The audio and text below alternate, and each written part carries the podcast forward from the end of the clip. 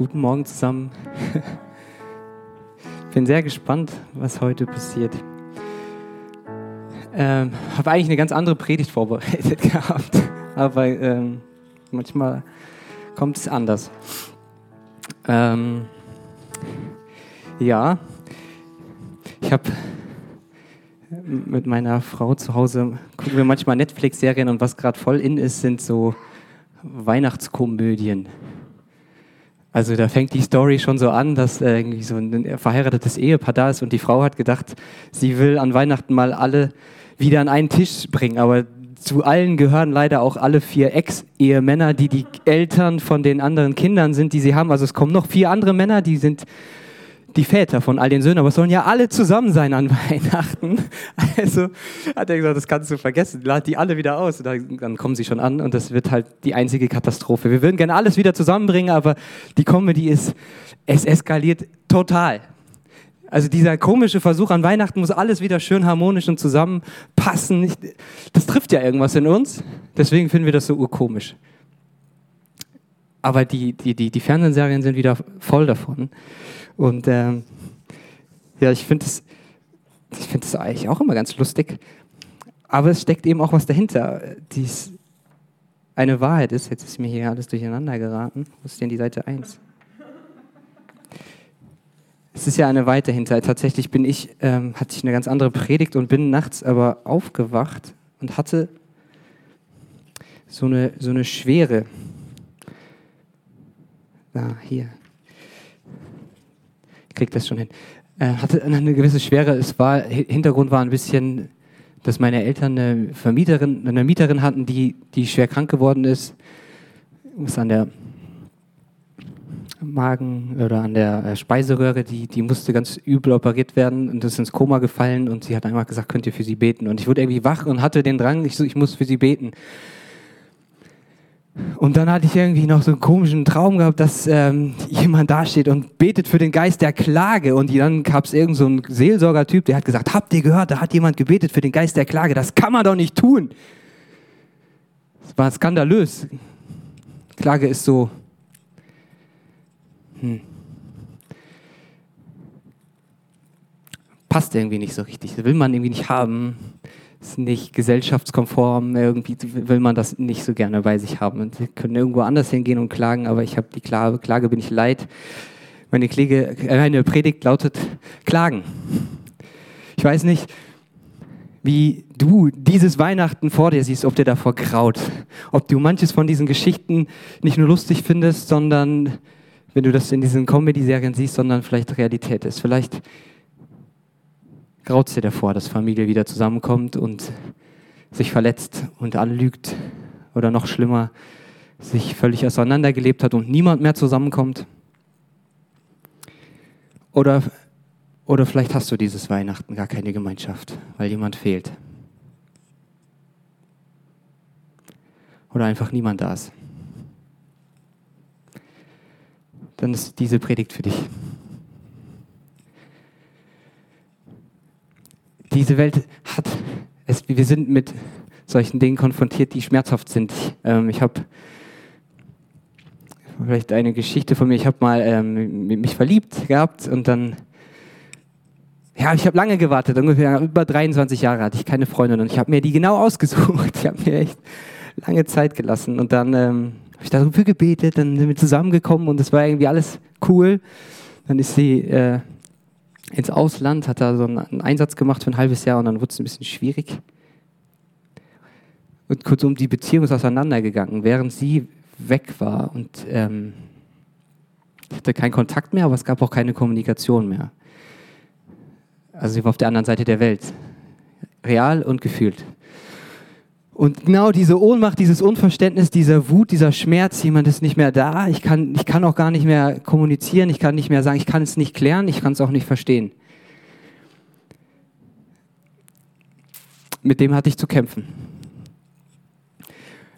Und ähm, es gibt, gibt einen, einen, Bibelvers, der, hat, der trifft ganz gut, wie ich mich gefühlt habe. Das steht in Jeremia 2, Vers 21. Da steht, aber ich hatte dich gepflanzt als einen edlen Weinstock, als eine, so eine Edelrebe, ein ganz echtes Gewächs. Wie bist du mir geworden? Zu einem schlechten wilden Weinstock. An Übersetzung, wie bist du mir wie so eine bittere Traube geworden, die ungenießbar ist.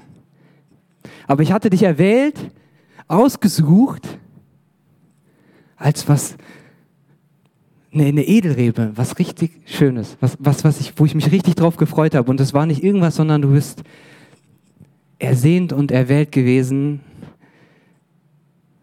Und ich habe das gelesen und es hat ziemlich gut getroffen, was ich empfunden habe. Mit dem Unverständnis, wie bist du mir geworden? Ich habe gesagt, krasse Bibelstelle.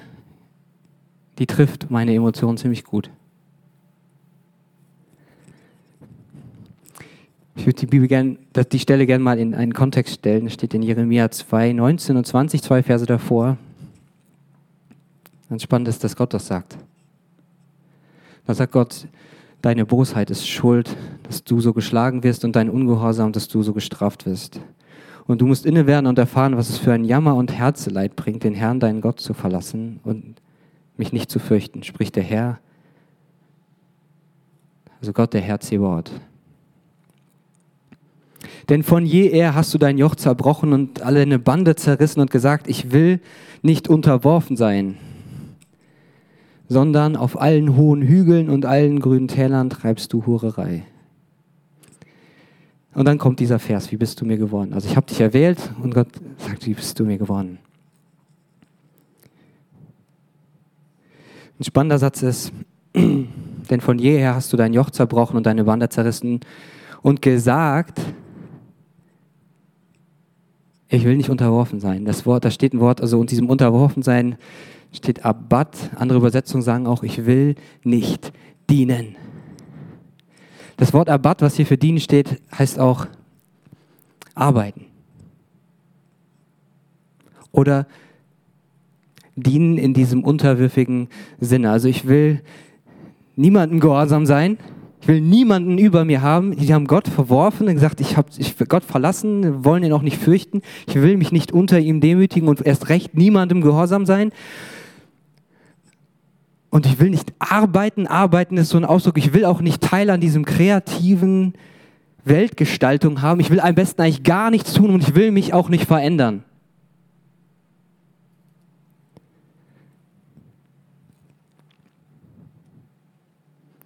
Also Gott hat auch, nehmen wir einfach das erste große Gebot von Jesus, der gesagt, liebe Gott und deinen Nächsten wie dich selbst wir verwerfen nicht nur Gott, wir verwerfen seine Werte und seine Prinzipien, das wozu er uns aufgerufen hat. Und dann lesen wir das. Gott lieben deinen Nächsten, aber am besten ohne Arbeit, oder? Ohne Abbat. Also ohne, dass ich mich dazu verändern müsste. Am besten sollten mir alle dienen, aber ich will mir keine Mühe machen. Und sie rennen auf diese hohen Hügel und die grünen Täler und treiben Hoherei und suchen das schnelle Glück und schnelle Befriedigung. Aber arbeiten will ich nicht. Und an mir arbeiten? Erst recht nicht. Und Gott klagt, wie bist du mir geworden? Du bist mir ganz fremd geworden. Wie so ein fremder Weinstock. Ich weiß nicht, ob ihr das kennt. Das sind emotionale Ausdrücke. Fremd geworden. Ich kann dich fast nicht wiedererkennen. Und ganz bitter. Das war eine ganz süße, feine Edelrebe und sie ist ganz bitter geworden. Ungenießbar. Also das sagt, die Intention war eigentlich, ich wollte das genießen. Ich wollte die Gemeinschaft und die Beziehung mit dir genießen. So habe ich mich, das war meine Intention von der Beziehung. Ich wollte sie nicht vor die Wand fahren. Meine, kannst du einsetzen, ich weiß nicht, ob du das kennst. Jemand ist dir fremd geworden oder es ist dir was, was du dir schön vorgestellt hast, hat sich in Bitterkeit, in, eine, in einen tiefen Schmerz verwandelt.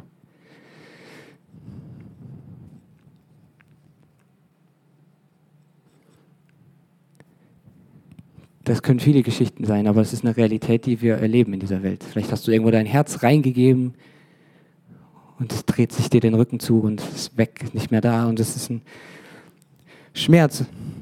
Und dieser Schmerz, wie bist du mir geworden, ist keine Feststellung oder ein Urteil Gottes. Es drückt seinen Schmerz aus.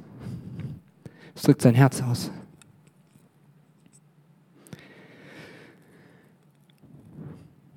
Und das wird sogar noch konkreter. Ich würde gerne noch eine andere Stelle dazu nehmen aus Jesaja. dieser Weinstock ist ein Bild für Israel. Gott hat sich ein Volk erwählt. Mehrere Stämme. Und er hat sich dieses Volk erwählt als sein Volk. Es sollte sichtbar, er sollte sichtbar werden durch dieses Volk. Und ne, sieht, die Realität ist, dass wenn Menschen, wenn wir in Not geraten, und das ist manchmal auch verständlich, ist irgendwie naheliegend, dass sich dann jeder selbst der Nächste wird. Und wenn wir Schaden erfahren, Schmerz erfahren, ist oft die Hemmschwelle, anderen Schaden zuzufügen, nicht mehr so hoch. Jemand hat mal gesagt, hurt people, hurt people. Verletzte Menschen, verletzen Menschen. Und es endet in einem Satz in Jesaja 9, Vers 19 und 20. Vielleicht lesen wir das mal.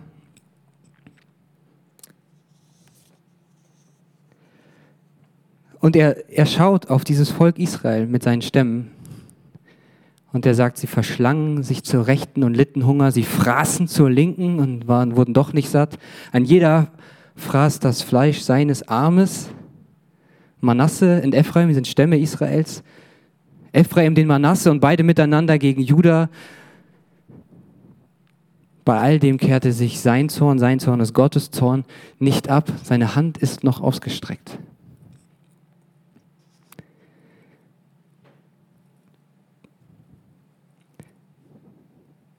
Also Gott sieht, wie sein Volk, das, was zu einer Einheit geschaffen wurde, gar nicht mehr eins ist, sondern sie sich miteinander nur noch der Nächste sind, selbst, selbst der Nächste sind und Brüder anfangen, das Bild ist krass, ihr eigenes, ihre eigenen Arme zu fressen. Und drüber steht noch, wenn die in Not geraten, sie verfluchen den König und Gott und gehen so ab. Sie werfen alle, sie wenden sich gegen die Regierung, gegen Strukturen, gegen all das, was sie in dieser Not eigentlich Halt, Orientierung und Schutz bieten würde und wollen alles von sich werfen, wären sich selbst der Nächste und tun sich diesen Schaden an. Und Gott schaut darauf und es tut ihm weh. Es, es, gibt, es gibt diese, weh ist vielleicht sogar falsch gesagt, es, es, bewegt sein Herz zutiefst, dass er sagt, wie bist du mir geworden?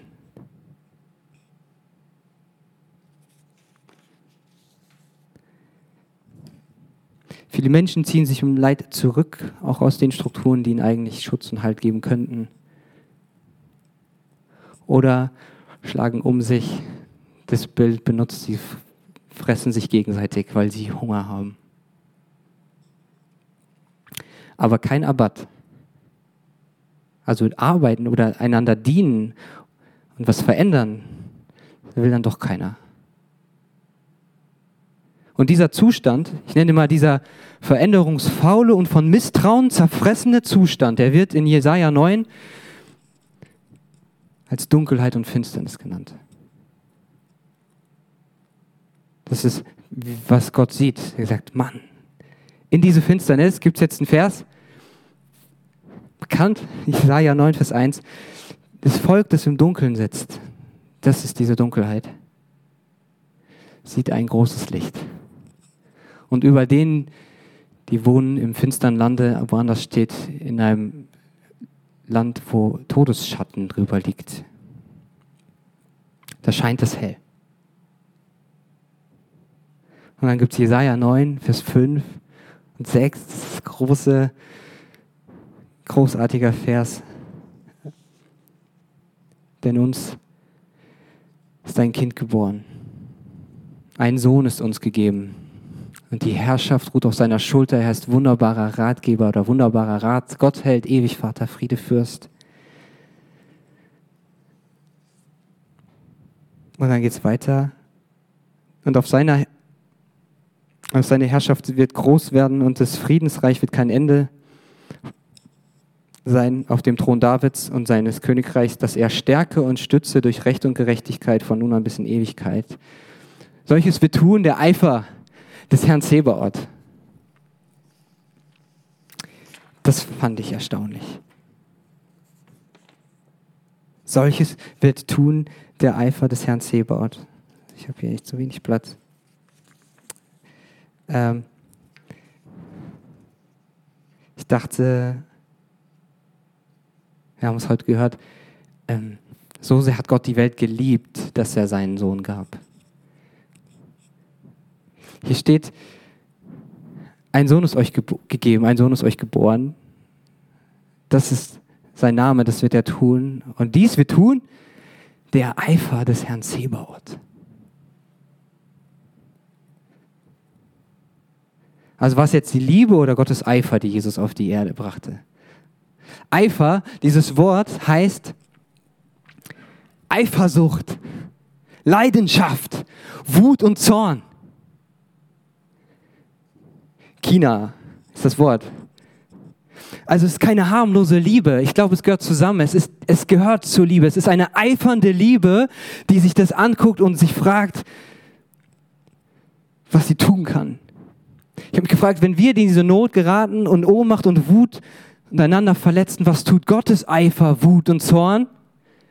Gott sieht und er leidet darunter, was wir uns selber antun. Und diese Gefühlsfacetten, die Gottes Herz bewegen, bekommen Worte. Gott klagt. Wie bist du mir geworden?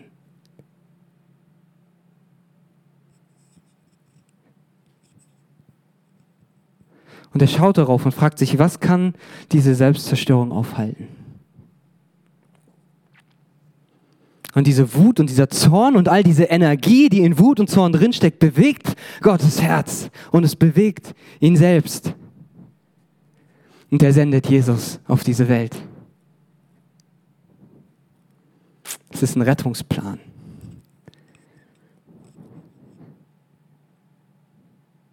Sie sind ohne mich verloren. Es ist Weihnachten. Das wir tun der Eifer des Herrn Zebeot. Das ist der Herr der Herrscher. Das ist wie ein militärischer Einsatz.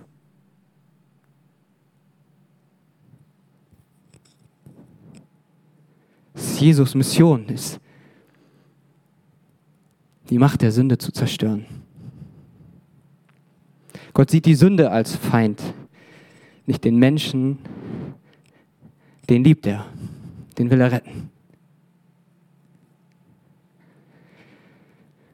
Dann stand er, aber bei all dem kehrte sich sein Zorn nicht ab, seine Hand ist noch ausgestreckt. Krasser Satz, oder? Denkt man sich, was ist das für ein Gott? Ich würde sagen, solange dieser Zorn brennt und diese Hand ausgestreckt ist, solange brennt und seine verzehrende und eifernde Liebe. Und solange bleibt die Tür der Gnade offen. Seine rettende Hand bleibt ausgestreckt. Schlimm wird es, wenn er sie zurückzieht und wir uns uns selbst überlassen sind. Dann wird es schlimm in dieser Welt. Es scheint so, als ob Gott hier der Richter ist. Ne? Aber es ist nicht sein Herz. Er ist gerecht, aber er liebt so unendlich viel mehr und er kommt, um zu retten, was verloren ist.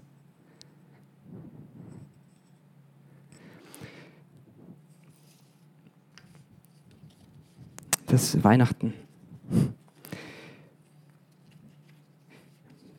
Ich habe gedacht, ich komme nochmal zurück zu meiner Geschichte.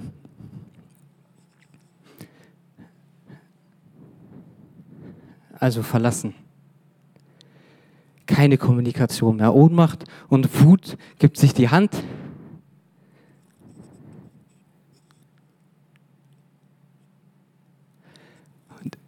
Sie hatte damals gesagt, ich kann nicht lieben. Das war so ihr Argument, mit dem sie Schluss gemacht hat. Und ich kann damit irgendwie nicht umgehen. Und dann hat mein Pastor mal gesagt, geh doch klagen.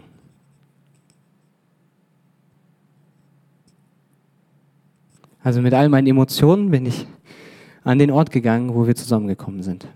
Mitten irgendwo im Wald. Nachts um zwölf. Und es war so still und fast unerträglich. Ich wusste überhaupt nicht, was ich sagen soll ein bisschen lustige Geschichte, die, die, die die schon kennen. Ich stand dann da und hatte all diesen Schmerz in mir. Und dann äh, wurde es auf einmal laut, es hat irgendwie so gebuht. Es war ein Ventil, es ist irgendwie über so eine Lichtung gelaufen. Ich dachte, es kommt auf mich zu und es macht Buh! Füchse machen ganz komische Geräusche. Ich glaube, es war ein Fuchs. Ich weiß nicht, ob ihr das wisst, aber die sind manchmal ganz komische Geräusche und die. Ich habe kurz, ich bin aufgeschreckt und stand da. Was ist das für ein Tier? Und, macht, Buh! und ich bin, oh je, oh je, es läuft auf mich zu und es ist irgendwie diese Stille ist gebrochen und ich habe irgendwie irgendwie ganz jämmerlich und lustig gefühlt. Ich musste irgendwie lachen und gesagt, was ist das jetzt für eine lächerliche Situation? Ich habe wirklich ganz komisch mich gefühlt, aber ich habe gemerkt, dass die Stille gebrochen ist. Und dann hatte ich den Eindruck, Gott wollte mich klagen lernen. Es war ganz ungeniert. Dieser Fuchs, dem war das völlig Latte. Der hat einfach rumgebrüllt und die Stille gebrochen. Und dann musste ich fast lachen. Meine erste Erkenntnis, Gott wollte mich klagen lernen. Ganz ungeschönt, laut und äh, nicht salonfähig. All die unschönen Worte, all das, was deinen Schmerz ausdrückt, durfte sein.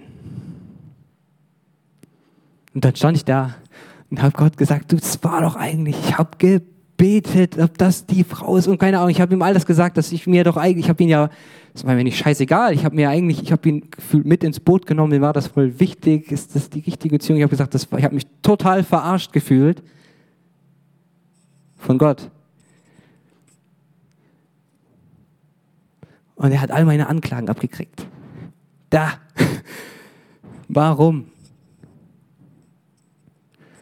Und dieser Satz, wie bist du mir geworden, war das nächste, was Gott mir gesagt hat. Du musst das irgendwie lesen und dann habe ich verstanden, wie sehr Gott diesen Schmerz kennt. Hat mir das erklärt und Gott stand auf einmal an meiner Seite und er kennt den Schmerz, dass etwas ganz anders wird wie gedacht.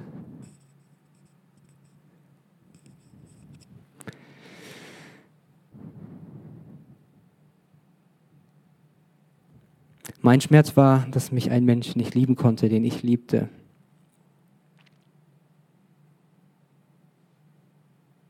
Ich kann nicht lieben, hat sie gesagt. Und ich habe mich gefragt, kann ich wütend auf jemanden sein, der nicht lieben kann?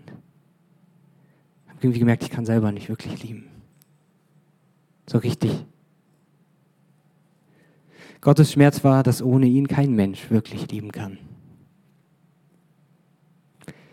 Ich durfte verstehen, wie sehr Gott mich versteht. Und dass es diese Wut und diese Energie seines Zorns war, die Jesus auf die Erde brachte. Und es braucht diese Wucht und diese Schlagkraft, um der Dunkelheit die Stirn zu bieten, die wir hier vorfinden. Ich verstand, dass diese Wut in seiner Liebe liegt. Es war wie eine Offenbarung. Wir brauchen ihn und seine Retterliebe und Nähe. So stand ich da im Wald. Und dann kam der nächste Satz. Darum geht hin und mache zu Jüngern alle Völker. Ich dachte, ach du Scheiße. Das war mir zu groß. Ich wollte doch nur ein bisschen jammern.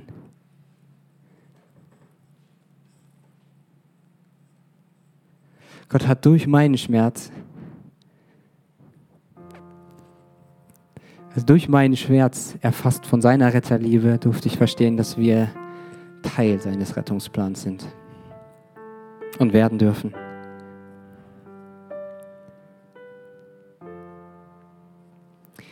Also, wenn wir in Not leiden und wütend sind, was machen wir damit? Gott klagt.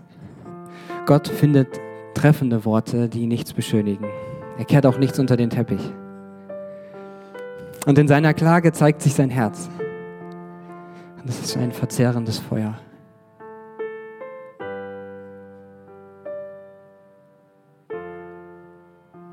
Das Gute am Klagen ist, dass es einen konkreten Absender und einen Adressaten hat.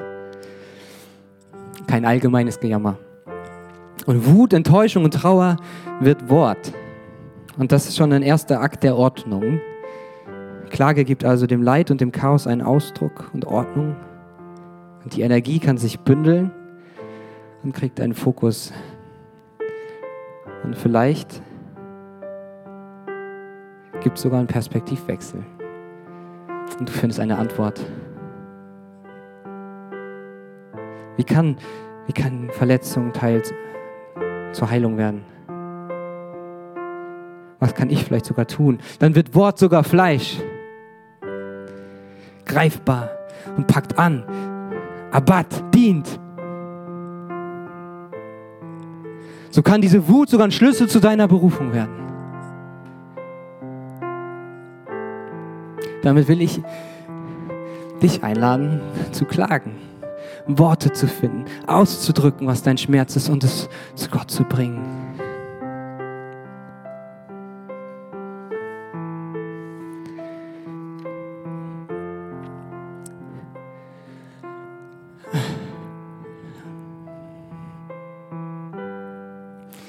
Doch es gibt noch eine weitere Klage. Ich glaube, das nehme ich noch mit rein, die Zeit passt. Ähm, es gibt in Sacharja, das ist nicht in den Bibelstellen dabei, es gibt in Sacharja 12 eine, eine krasse Stelle, dass Gott selbst irgendwann alle Feinde gegen Israel vernichtet. Ich habe gerade gesagt, dass der Feind Gottes die Sünde ist. Und dieser Gott, dieser, der kämpft gegen den Teufel und all die Gewalten, die hier auch in dieser dieser Welt herrschen und Macht haben und er zerstört die Macht, die sie haben. Und dann steht da, wenn die alle da niederliegen, dann gießt er einen Geist aus, einen Geist der Gnade und des Gebets. Und dann steht da, und sie werden auf mich sehen, den sie zerstochen haben. Israel. Und dann endet dieses ganze Kapitel mit einer einzigen Wehklage Israels, jeder Stamm. Und es geht durch die intimste Beziehung von Ehen, steht sogar extra aufgezählt, jeder Stamm und jede Frau einzeln. Das heißt, selbst die intimste Beziehung, wo wir sagen, das ist irgendwie eins, jeder steht einzeln vor Gott und klagt, weil sie den sehen, den sie zerstochen haben.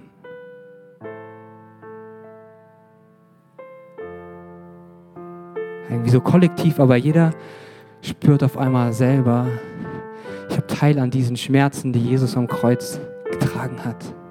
Sie sehen ihn, den sie zerstochen haben.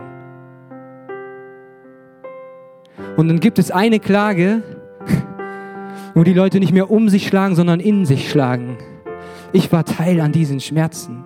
Wir haben ihn verloren, wir, wir haben ihn verspottet, wir haben uns lustig über ihn gemacht. Dieser Jesus, dieses kleine harmlose Kind, dieser Retter der Welt, diese verzehrende Liebe, die sich so unfassbar verletzlich macht und diese Schmerzen am Kreuz trägt,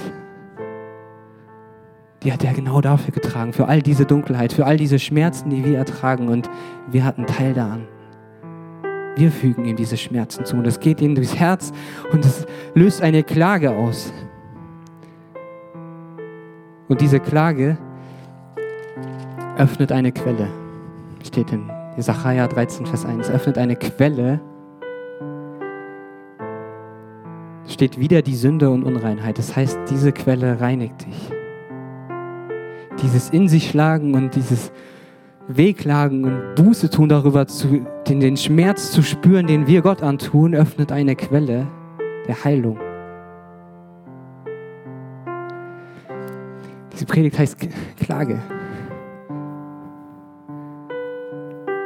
mich hat das extrem bewegt, dass Gott mich aufweckt aus meinem Traum, mich in so ein Gebet ruft über diesen Schmerz in dieser Welt, dass jemand leidet und krank ist und die Menschen Angst haben, diesen Menschen zu verlieren und Gott ruft mich aus meinen Träumen. Und ich durfte wieder neu verstehen, was eigentlich sein Herz ist. Solange dieser Zorn brennt, ist es seine Liebe. Das gehört zusammen. Ich weiß nicht, ob ihr jetzt vielleicht den Zorn Gottes ein bisschen anders versteht. Es ist keine harmlose Liebe.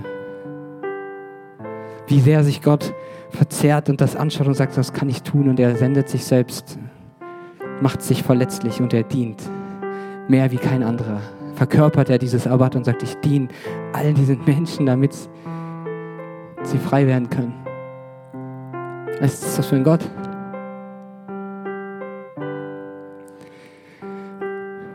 Herr Jesus, ich möchte, ich, das ist unglaublich, wie sehr du liebst, das nicht in Worte zu fassen. Und ich möchte beten für die Menschen, die, die in diese Not geraten sind, was immer auch passiert ist. Ich möchte dich bitten, dass du all den Menschen, die diese Not leiden, emotionalen Hunger leiden, das, was dort ausgedrückt wird, dass du ihnen Worte schenkst. Die dürfen ganz ungeschönt sein, dass du ihnen Worte schenkst und dass sie den Mut haben, zu dir zu kommen. Du hältst uns aus. Ich bitte dich um den Mut und um die Kraft, sich dem zu stellen, wenn all das hochkommt. was uns wirklich verletzt, was unser Schmerz ist. Und ich bitte dich, dass wir erfahren, dass du dich damit eins machst und dass du sehr gut verstehst. Und Herr, ich bitte dich, dass du unseren Blick auf die wahre Ursachen lenkst und uns genau darin berufst, Teil von deinem Rettungsplan zu werden. Dass du uns veränderst, dass du uns begegnest in diesem Leid und uns deine Liebe offenbarst.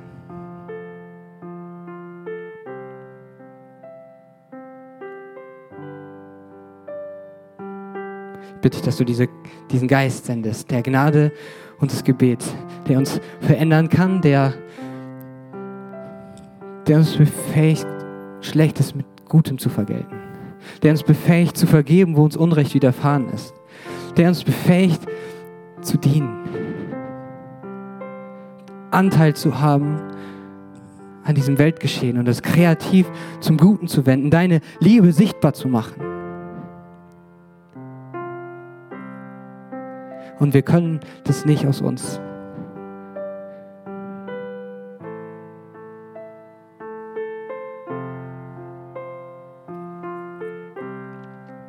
Denn uns ist ein Kind geboren, ein Sohn ist uns gegeben.